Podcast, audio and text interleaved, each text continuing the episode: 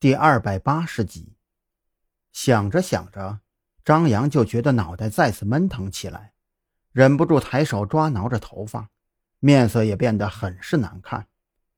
张扬，开车的蓝雨桐发现了异样，不由得放缓车速，低声问道：“你确定不用去医院看看？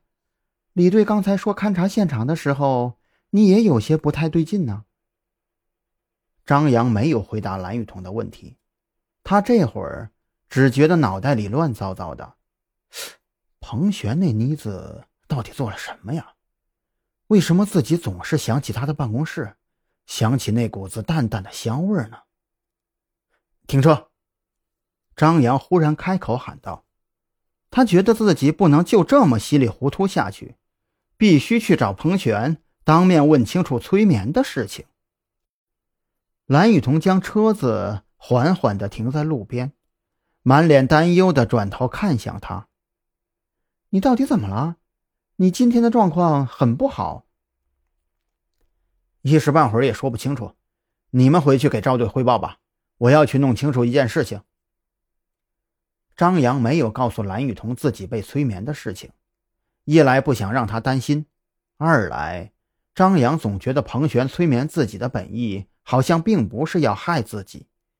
如果把这件事告诉蓝雨桐，按照蓝雨桐的性子，非得给彭璇治一个袭警的罪名。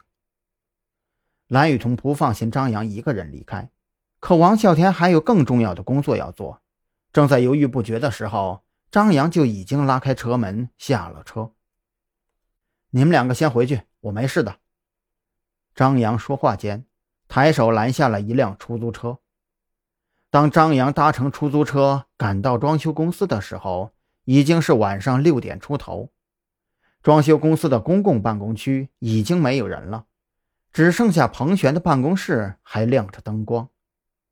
张扬本想直接推开房门，手都已经搭在把手上了，却又觉得不太合适，转而抬手轻扣房门。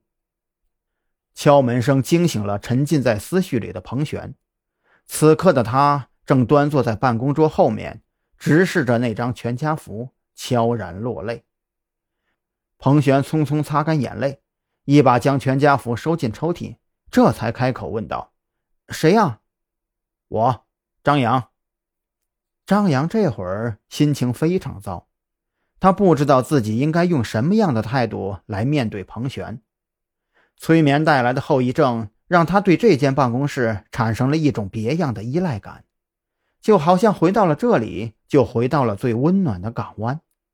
可理智却告诉自己，这一切都是假的，都是在催眠作用下被植入的心理暗示。这两个同样发自内心却又彼此矛盾的声音，让张扬觉得脑袋都快要炸开了。张扬，进来吧。彭璇感到十分惊喜。当张扬从催眠暗示中惊醒的时候，他本以为从此以后张扬再也不愿意看到自己了。张扬推开房门走了进去，他几乎是下意识的就坐在了之前曾经坐过的位置上，鼻尖再次嗅到那股淡香，眼前再次看到彭璇的面容，催眠的后遗症更胜了几分。